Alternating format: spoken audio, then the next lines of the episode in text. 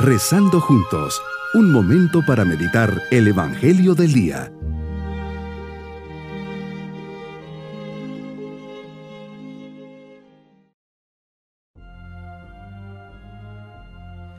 En este día, viernes de la quinta semana de Cuaresma, siempre con nuestra confianza puesta en Dios, comencemos ofreciendo todas nuestras actividades para que el Señor las santifique.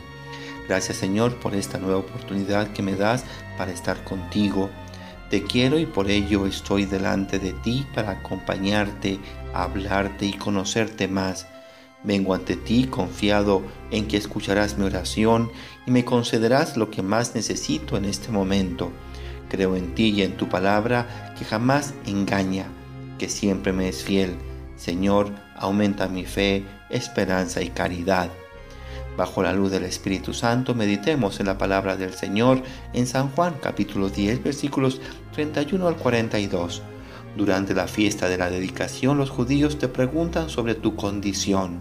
¿Eres Mesías? ¿Un profeta? ¿Qué eres? Y categóricamente les afirmas, el Padre y yo somos uno. Ante estas palabras, la reacción de tus interlocutores es traer piedras para apedrearte y les preguntas, ¿cuál es la obra buena por la que me quieren apedrear? Pero los judíos te acusan no por tus obras, sino por tu palabra. Te haces igual a Dios. El escándalo de los judíos al rasgarse sus vestiduras procede de tu pretensión. Siendo un hombre, te haces Dios. Les respondes con una argumentación de tipo rabínico según el Salmo 82. Los jueces son llamados dioses porque el juez soberano les ha confiado de modo especial la palabra divina, de manera que son los representantes de Dios en la tierra.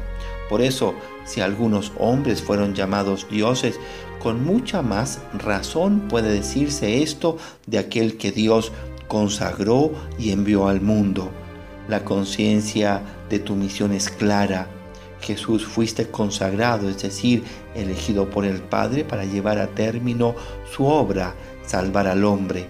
Esta elección es tu existencia misma en el corazón del Padre y eres enviado al mundo para devolverle la presencia que habita en ti mismo, la presencia divina.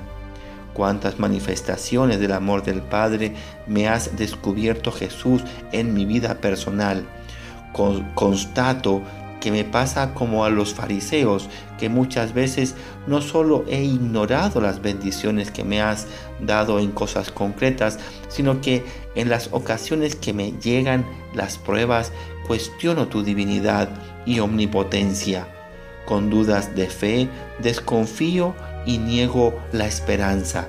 Así, aunque estés presente y cerca de mí, queriendo acompañarme en todas mis circunstancias, el orgullo me ciega, la visión de la fe.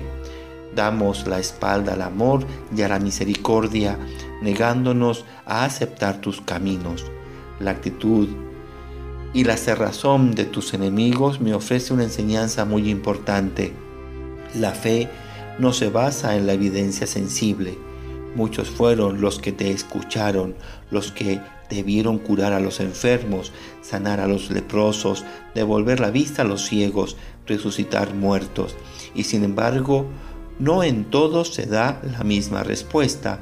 Algunos creyeron en ti por los signos, otros se encerraron más en sí mismos y te querían matar.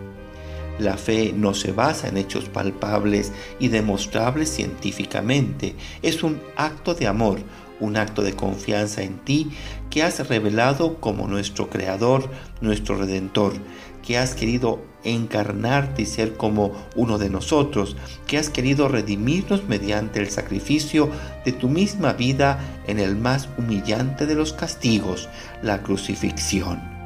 Mi propósito en este día, más que ver y buscar cosas extraordinarias para creer, descubriré la mano de Dios en lo ordinario. Dado que la fe es un don que vale tanto como la misma vida, la protegeré, fortificaré, ejercitaré y la aumentaré. Mis queridos niños, Jesús nos enseña el valor de la fe para ver en todo la mano de Dios. Los que no creyeron en Jesús nunca lo aceptaron como Dios y siempre lo cuestionaban. Tengamos la certeza que Jesús y el Padre son uno y no estemos tan pendientes de los milagros, sino ver al Señor en nuestro día a día. Y nos vamos con la bendición de Dios.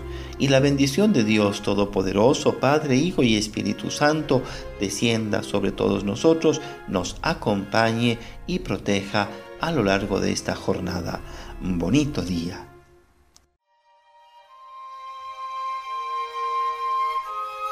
Hemos rezado junto con el Padre Denis Doren, Legionario de Cristo.